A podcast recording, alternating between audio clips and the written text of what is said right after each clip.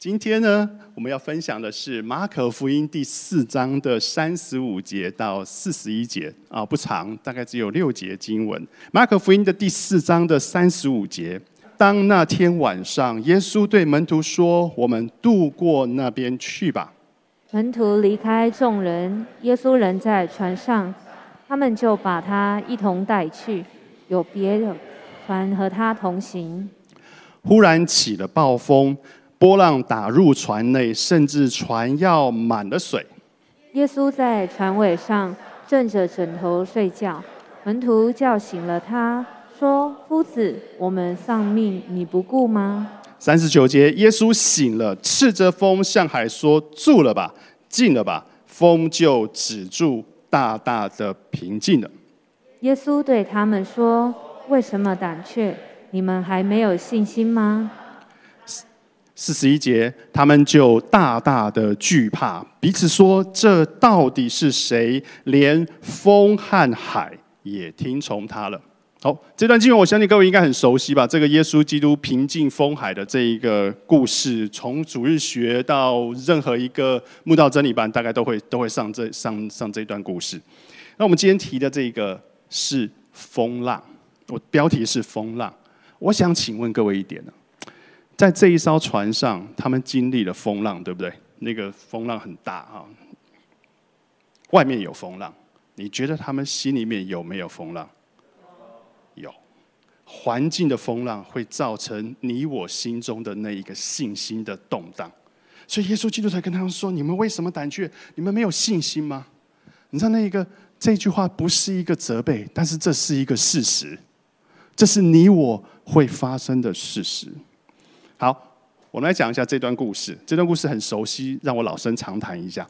这一天晚上啊，你可以看得到，这一天晚上，耶稣被门徒啊吹着，呃，门徒被耶稣吹着。对不起，反过来讲，门徒被耶稣啊吹着上船，要渡过加利利海的对面去。好，于是就遇到了这今天的这一个故事当中的这一个暴风的危机。那我想请问一下，这个船上有谁？耶稣还有谁？门徒，十二个门徒。十二个门徒，其实我们马可福音到了第四章的尾巴，这已经是第四章的尾巴了。其实你会你会觉得说，哦，这十二个门徒好像蒙召了很久，他们经历过很多事，对不对？但是如果你仔细去看马可福音，事实上马可福音门徒们蒙召恐怕不是那么久久远之前的事，是在马可福音的第三章的第十三节，第十三章第第三章的第十三节，他们那个时候才蒙召，耶稣上了山。然后呢，他随着自己的意思叫了人来，他们便到了他那里。第十四节，他就设立了十二个人，要他们常与自己同在，也要差他们去传道，并且给他们权柄赶鬼。哦，这些人蒙召来是要干嘛？蒙召来是要传道的。好，蒙召是来传道，是来服侍的，并且得着了那个赶鬼的权柄。接着呢，马可福音后面这个，我今天这边只只列到了第十五节，可是第十六节、第十七节、第十八节、第十九节，事实上在干嘛？在一一的介绍这十二个门徒是谁。好，马可福音就就这样，就是一一介绍这十二个门徒是谁。耶稣呼召他们之后，在山上呼召他们之后，他们就继续在山上住着吗？没有，他们下山去。他们下山去要干嘛？就是要传道嘛，好，就是要去赶鬼嘛，就是要去行异人，就是去传天国的道。然后呢，你想想看，哇，这个权柄在他们身上了。他们下山了之后，那简直是，呃，如如有神助，哈，如有神助，因为耶稣本来就是神，如有神助一样。到了任何一地方，所有人都信服他们，所有人都都拥戴他们，所有人都簇拥他们，于是他们的施工就大大展开了吗？是这样子的吗？其实不是，马可福音。这边讲完了三章十三节到第十九节，三章的第二十节谈的是什么？耶稣家人的质疑。耶稣家人的旨意，一下山来，他们开始服侍的时候，有一次，耶稣在一个屋子里，可能因为赶鬼，可能因为医治，可能因为他在传道，传那个天国的好消息，他连饭都不顾，顾不得吃。看到没有？这边讲说，耶稣进了一个屋子，众人又聚集，甚至他连饭也顾不得吃。耶稣的亲属听见了，就出来要拉住他，因为他们说他什么癫狂了。你疯了吗？你疯了吗？所以耶稣的家人听见了，就赶过来，他们拉住耶稣，可能是要制止他继续下去。你就安安心心、安安静静做一个木匠就好了。你去做这些事情干什么？连饭也顾不得吃。所以家人的质疑，请问一下，家人的质疑，耶稣旁边都有谁呀？门徒。当面对耶稣面对质疑的时候，面对耶稣家人他弟弟的质疑的时候，他旁边有谁？有这些门徒，所以门徒看在眼里，门徒看在眼里，这些质疑耶稣门徒都看在眼里。好了，除了家人的质疑之外，马可福音第三章的二十二节到第三十节。里面还谈到了文士跟耶稣的对立。我记得我曾经讲过啊，礼拜三我曾经讲过。他们一看文士这边说耶从耶路撒冷下来的文士说，这一个人赶鬼啊，事实上是被别西卜附着，所以呢，他是靠着鬼王来赶鬼。他是靠着鬼王来赶鬼，所以这些文士啊、这些领袖啊、这些法利赛人系统啊，他们就批判耶稣。当然，这种批判有他的政治因素在里面，有他们的不不纯正的动机在里面。可是，文士就代表了当时的权柄，文士就代表了当时的社会舆论，文士就代表了当时的那一个标准的那一个话语权。所以你会知道一件事情是这样子的的对抗，文士对耶稣的对抗，门徒们也看在眼里。虽然文虽然耶稣后来有有反驳，他说：“哦，如果说一国自相纷争，那国就站立不住，对不对？就站立不住。若一家自相纷争，那家就站立不住。如果撒旦自相攻打纷争，那么撒旦就。”站立不住，必要灭亡。但如果撒旦都已灭亡了，那何来那么多的鬼妇呢？他的意思就是这样。他何来那么多的鬼妇呢？我又何必去赶鬼呢？所以靠说我靠着鬼王去赶鬼，那简直是胡说。只是啊，只是啊，从这一段故事，从这个第八、第二十二章二十二节到第三十节这段故事，这整个故事，你会发现一件事情是文士。完全不能够理解耶稣基督在做什么。好，文士完全不能理解耶稣基督在做什么。文士代表的是那一个旧有的，呃，以色列旧有的那一个宗教的那一种系统。所以，我们现在走到这里，马可福音第三章走到这里，你会发现一件事情：家人，耶稣的家人，这些文士，这些旧有的宗教系统，完全不能理解。耶稣基督在做什么？完全不能理解。那个冲突、那个对立，一直不断的在发生。好，这些除了耶稣基督遇到了之外，我刚才一直在重复强调，这十二个门徒跟在旁边，他们也看到，他们也看到。你觉得这样子的冲突、这样子的对立，会不会增加旁边这些人的疑惑，或者是心中的那一个？呃，紧张或是焦虑，我猜想他是会的，他是会的。我我我我为了我为了跟随这个夫子，我抛弃了我家呃彼得抛弃了他们家的渔船，约翰也丢了他们家的渔船，他跟着一起跟着你去传道，很多人。马太他就离开了那个官那个税官，他成为耶稣基督的门徒，他放弃了那一个获得不义之财的机会，他跟着耶稣基督。可是，当他看到那个冲突越来越大、越来越大的时候，其实你在旁边看着，你会觉心惊胆战，你会觉得说：“我、我、我、我、我这我到底在跟跟跟什么？”当然，我相信他们里面一定会有一些矛盾的想法，因为近距离观察嘛，你我都没近距离观察，只有这十二个人近距离观察过耶稣。但耶稣，你从旁边看，耶稣是一个好人，对不对？他百分之百是一个好人，他绝对比那个文士更能够连续那一切软弱的人，对不对？他爱他爱那一切呃被人摒弃在外的，不管是罪人，不管是那一个长大麻风的，不管是社会的低层什么样的人士。人什么样的人，你会发现耶稣基督都爱，所以你站在他旁边会觉得啊，他真的是一个好人，他能够体恤人的软弱，他爱周围的人好像家人一样。在他祷告的时候，有一次会发生，在他祷告的时候，那鬼妇会出去。但是，他所传的那个信仰，他所传的那个天国的福音，他所传的那个道，却和旧有的宗教系统有很大的冲突，颠覆了这些人的想法，颠覆了这些放弃掉一切的人的想法。好，不只是这些人不懂，在马可福音第四章的一开始，马可福音第四章的一开始。耶稣啊，就对大家说了那一个撒种的比喻。好，那一个那个故事，各位应该都熟悉。撒种的比喻，有撒在石头上的，有撒在好土里的，有撒在路旁的，有撒在荆棘里的，有撒在很多很多地方的。然后呢，撒在石头上的，因为没有根，所以呢就被飞鸟给吃尽了。哈，撒在石头，撒在那一个那个荆棘里的呢，就被那个荆棘给挤住了，不能够成长。然后撒在那一个、那个、那个呃、那个什么地方？那个路旁的是呃被飞鸟吃尽，撒在石头上是呃是没有根。对对对，对不起，讲错。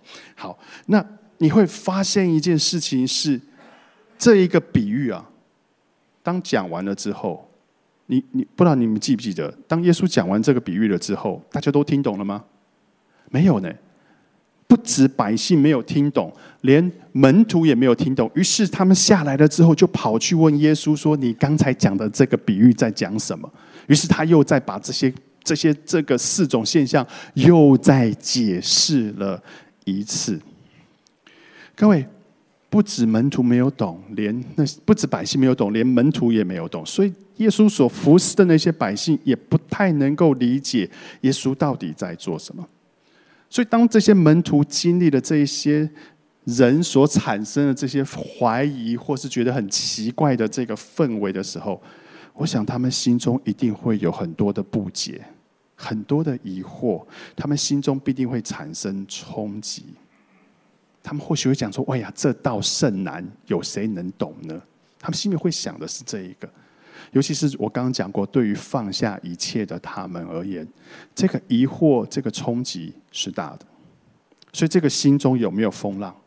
会有，在这些人心中，这个时候就会产生了那一个极大的风浪。好，我们进到今天的经文，三十五节。当那当那天晚上，耶稣对门徒说：“我们渡到那边去吧。”各位已经很晚了，对不对？他是晚上嘛，渡到那边去已经是晚了。耶稣却急急忙忙的急着要去渡海，渡海到对面去。他要要从呃加利利湖的西边渡到东边去。好，我们讲了这边的海就指的是加利利湖。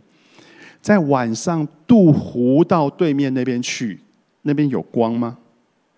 大概光不是很明明亮，大概就是那些月亮的光，大概就是这样星光这个样子。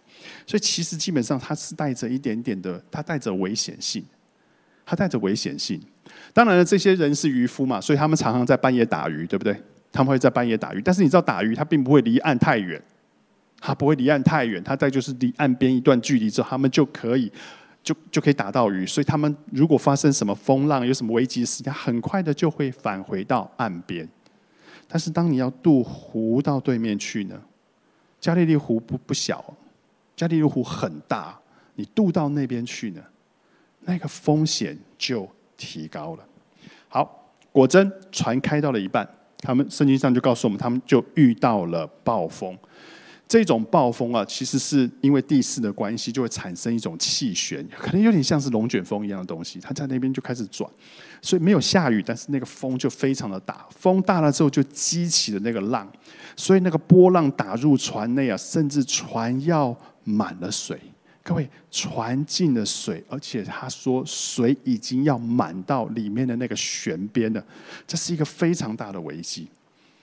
这一群人其实不是不是不按水性的人，这一群人当中，我刚刚说过，有非常多的人从小就在加利利湖旁边长大，他们从小就在这里捕鱼，他们家是以捕鱼世世代代捕鱼为生的。彼得、约翰、安德烈，他们都是这样子的人。但是这一次风浪大到，居然让他们觉得手足无措，他们完全没有办法把船控制好，完全没有办法把船行驶到安全的地方。于是他们就只好跑到船尾去摇醒耶稣。耶稣那个时候怎样？在船尾，船尾比较高的地方枕着头在那边睡觉。然后呢，三十八节，耶稣在船尾上枕着头睡觉，门徒叫醒了他说：“夫子啊，我们丧命了，你不顾吗？”意思是什么？意思就是说，老师啊，船都快沉了，你怎么还能睡呀？你怎么不起来帮我一个忙呀？这水都已经进来了，你就帮我舀个水，两个脸盆舀个水也好啊。你怎么还能够睡啊？你你们读到这段经文，你会不会觉得很奇怪？我我也我心里我从小就觉得很奇怪，为什么他还能睡呢？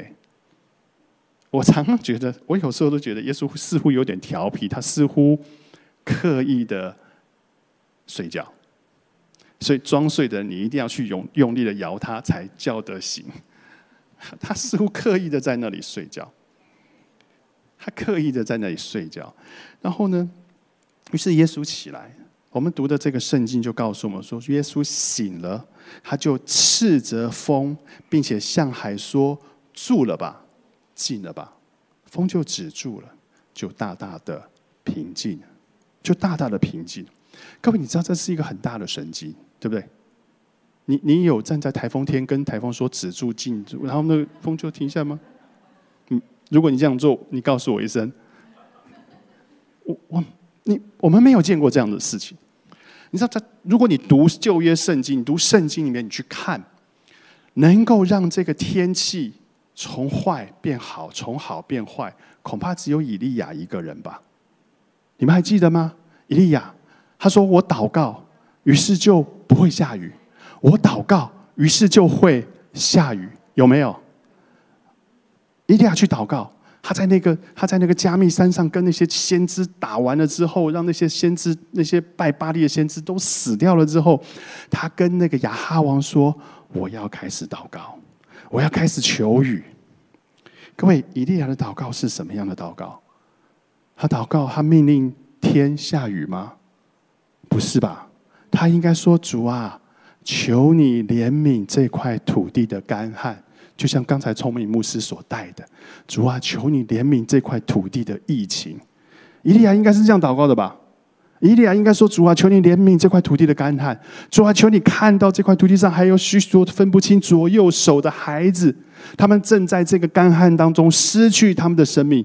主啊，求你怜悯，求你怜悯，让那个雨能够下下来。”于是那个巴掌的云从海边上飘过来，于是雨就下下来了，对不对？我们都熟悉这段旧约圣经。可是你要知道一件事情是，耶稣基督在这里的祷告是什么？他有跟天父说：“主啊，求你使风静下来吗？”你看到没有？住了吧，静了吧。耶稣基督的权柄更高于以利亚，他更高于以利亚。以利亚是那种代求式的，代替这些百姓向上帝求下那个降雨来。但是耶稣基督是直接命令。我们不，我不知道圣经上并没有说，我不知道这后面有没有撒旦的作为。但是这一个直接命令的神机，显示了一件事情：是耶稣基督的权柄来自于上帝，来自于上帝。你看到这一个耶稣基督权柄是真真实实的来自于上帝，所以当门徒看见这个风浪马上就止息的时候，他开始震惊的喊着说：“哇，这个人到底是谁？”他们开始想说：“这个人到底是谁？”刚刚我们分享了这么多，从第三章开始讲这些门徒跟着耶稣的这些故事。他们开始从那个大大小小的不了解对不了解大大小小的对立当中，他们看见了耶稣的家人，他们看见了法利那个什么耶路撒冷来的那些的文士，甚至他们所服侍的百姓，对耶稣基督都不是那么了解，也不是那么友善。这些或多或少都对这一些跟随者、这些门徒们心中产生的那一个。迟疑会产生迟疑，我们这样子相信他是对的吗？也会在他们的信心、他们信心上产生的那一个波浪。我们这样子跟随他是对的吗？而在这个湖面的这个暴风，在这湖面的暴风，在这个暴风当中，我相信他们也真的在里面产生了一个极大的暴风、极大的波浪，在他们的心中。外面有外面有风浪，他们里面也有很大的那一个风浪。所以他们说：“耶稣啊，你不管了吗？夫子啊，你怎么还在睡觉？”但是当这个风浪结束了呢？你觉得他们怎么看待他们所跟随的这一个耶稣？继续怀疑他吗？还是他们对他的认识、对他的相信又更多了一些呢？我想应该是更多了一些，对不对？当他们看见这件事情是比当时他们所读过的以利亚的故事还要在剧烈的时候，他们说：“哇，这个人是谁？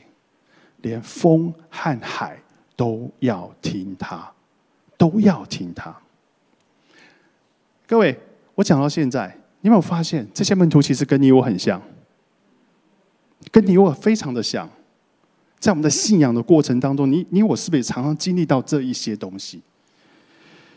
我不知道你有没有经历过。我猜想，第一代的基督徒应该常常经历经历到我以下所说的事情，就是你的家人、你的朋友、你的亲戚、你的同事，会对你的信仰产生质疑跟怀疑，有没有？可能第一代基督徒不用第一代基督徒，你只要表明你是基督徒，你在职场当中你表明你是基督徒，你就会遇到这件事，尤其是农历七月的时候，是吧？你不肯拜拜，你不肯做这件事情，你不肯烧那个纸钱，你看你会遇到什么样的状况？你不愿意在那个那个环境当中同流合污，你不愿意去那些不该去的场合跟朋友交际应酬，你看你会遇到什么状况？你会不会遇到质疑？你会遇到那种那种冲击？我猜想，这些人可能会像耶稣基督的门。的家人一样，跟跟我们说：“哎，你是不是有点癫狂了呀？你是不是有一点癫狂了呀？”他们可能会说：“你们这样子的相信是对的吗？”我们讲说，我们是属灵的家人，我们是没有血缘关系的家人。当有人生病的时候，我们去关心他、探探望他；当有人被确诊、被隔离的时候，我们送东西给他们，为他们祷告。人家会想说。你们这样子的付出是是对的吗？是是是是是对的吗？你们这样子的奉献，奉献你的时间，奉献你的金钱，是对的吗？你有没有听过这样子的质疑？肯定有，甚至你们家人会跟你说你是伯利喜卖给教会了，是吗？你可能会遇到这样子的质疑。我想这些质疑，这些。质疑都会在我们心中产生波浪，对不对？如果当我们的信心在软弱的时候，这些质疑都像是山一样的压在我们的心头。我这样子做是对的吗？为什么还是遇到这样子多的困境？我这样子这样子做的是对的吗？像现在这个疫情，我不晓得这个疫情对你有影响吗？对我而言，我觉得像是翻天覆地的一个一个变化。以以往我们可以面对面的交谈，但是现在最好保持距离，对不对？以往我们去到任何地方，我们不需要戴口罩，可是我们现在必须要戴口罩。我们在以往从来没有需要这样视讯看着小荧幕跟对方这样子开会，但是现在连上课开会、连讲道都得要这样。我相信除了这些之外，有很多人的生计因为这件事受到影响。有很多人的业绩因为这件事情受到影响，甚至有很多人的健康因为这个疫情受到影响。我相信这个翻天覆地的影响，这个外面的风浪会对你我的心中也产生那一个翻天覆地的风浪。我们怎么度过这一个风浪呢？我们怎么度过这一个风浪呢？各位，我们今天这个会是什么会啊？祷告会啊！基督徒，你拥有的那个权柄就是祷告。你应该在祷告当中，把我们所经历的那个风浪交给神。夫子啊，救我！我们要丧命了。各位，这些门徒喊的是什么？喊的就是夫子啊，救我！我们要丧命的，求你救我！所以，我们在这个环境当中，把我们的担忧，把我们心中那个风浪所产生的那个恐惧，交给上帝。在我们的祷告当中，跟神就很真诚的说：“神，我真的害怕。”在我的祷告当中，我跟神说：“神，我真的觉得这一关很难过，我的生意真的受影响，我的健康真的遭到了影响。神啊，求你救我！”我我分享一个这两天我听到的一个见证，在我们家，在我们当中啊，有一个有一个家庭的确诊。啊，就确诊，因为这个病的关系确诊。爸爸妈妈先后都 PCR 阳性。这个家还有一个小宝宝，还有一个小宝宝。父母亲刚确诊的时候，小宝宝是阴性的，是健康的。但是因为确诊嘛，所以父母亲都被隔离在同一间屋子里面，小宝宝也就跟着隔离在那个屋子里面。他们也没有地方，没有其他地方好去，全家人就在那个屋子当中。这个病毒，Omicron 这病毒传染力强不强？你看强吗？好，很强。你就算戴着口罩近距离接触，你都会都有可能。我认识一些医呃急诊科的医生，他们即即便是面罩戴着、防护衣穿着，他们仍然确诊，仍然被感染。所以这个这个保护，这个这个是很强的一个传染力，很难保护的好，对不对？对这个家庭而言，这个风暴其实掀起了一个巨浪。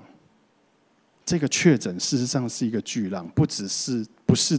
不是一个想象出来的风浪，它是外面一个大风浪，在心里面，父母亲心中也是一个大风浪，很煎熬，很煎熬啊！除了小心之外，他们还能怎么做？拼命的洗手，拼命的消毒自己，但是自己身体也不舒服，要把所有东西弄干净，然后才去照顾这个孩子。他们还能怎么做？这个妈妈很有趣，她她就说，她是这样写到，她就有一天，她就跪下来为自己的孩子祷告。他求神说：“那个保障、那个保护啊，像金钟罩一样，罩在他们家的小奶娃的周围。”好，很很贴切的一个形容。但是我觉得就很像是那样子，就你看得出来，这一个父母亲他心中的焦虑，非常的焦虑，就好像是那个船要满了水一样的焦虑。但是你知道吗？十多天的隔离结束了。这一对父母亲完全恢复健康，他们家的孩子也是健康的，这是很难得的一件事情。这，这我几乎是看到了，这是一个神迹。他竟然很神迹似的没有被感染，这孩子居然是健康的。各位，当我们在风浪之中的时候，不管这个风浪。是我刚才说的门徒所遇到的那个人的那个抵那个抵制所产生的风浪，或者是那个大自然，或是像我们现在这个疫情它所产生的那个风浪，我们总是会想说：主啊，这个风浪什么时候才能结束呢？在祷告当中，把它交给神吧。阿门，阿门。我们常会觉得说啊，这个坏的情形感觉起来好像没有尽头啊，八万、十万，每一天的人数都不断在增加，那好像永远没有尽头。各位在祷告当中，把它交给神吧，把它交给神吧。我们总觉得心中的那个恐惧会大过于我们里面的那个信心，该怎么办？学习在祷告当中把它。交给神。各位，今天是祷告会，他一直在提醒我们：，当我们今天所经历的那些疫情，这个世界的动荡，不要觉得无奈，我们要把我们里面的担忧交给神，在祷告当中把它交给神。我不知道你们当中有没有人觉得自己正在那个暴风当中，这个暴风大到。让我们觉得那艘船快要沉下去了。我不知道你们当中有没有？我不知道你们当中会不会觉得说，这个环境压力让你恐惧到你觉得你快要撑不下去了。在现场的，或是在线上，在荧幕上的荧幕前面的你，我不知道有没有。但是如果你知道那是你，记得在祷告当中把它交给神。上帝必定拯救。我们不知道结果会是怎么样，这段经历风暴的日子不会好过，但你知道神必定做事。在祷告当中，把你的风浪交给神。阿门。我们一起低头做一个祷告。今天父主，当我们在这个风浪当中的时候，我们似乎看不到尽头。主在我们周围有人确诊，有人生病，我们的生命受到了影响，我们的生计似乎也受到了影响。主在我们心中那一切的焦虑，主我们在祷告里面把它交给你。因着这个风浪在我们里面所产生的那个恐惧，主，我们在祷告里面，我们要把它交给你。主，因为这个风浪在我里面产生的那个信心的软弱、那个动荡，主，我依然要凭着我里面所拥有的仅有的信心，说：主，我要在祷告里面，我要在这个时候把它交给你。主，因为你是那一个做事的神。主，你是那一个为我们平静那个风以及海的那个上帝。主，我们深信你会带领我们走过这个风浪，你会开启我们的眼睛，使我们在风浪之后能够看见你所给我们的那一切的美好。主，我们感谢你，为你祝福与看顾，这样子祷告，奉主耶稣基督名求，阿门。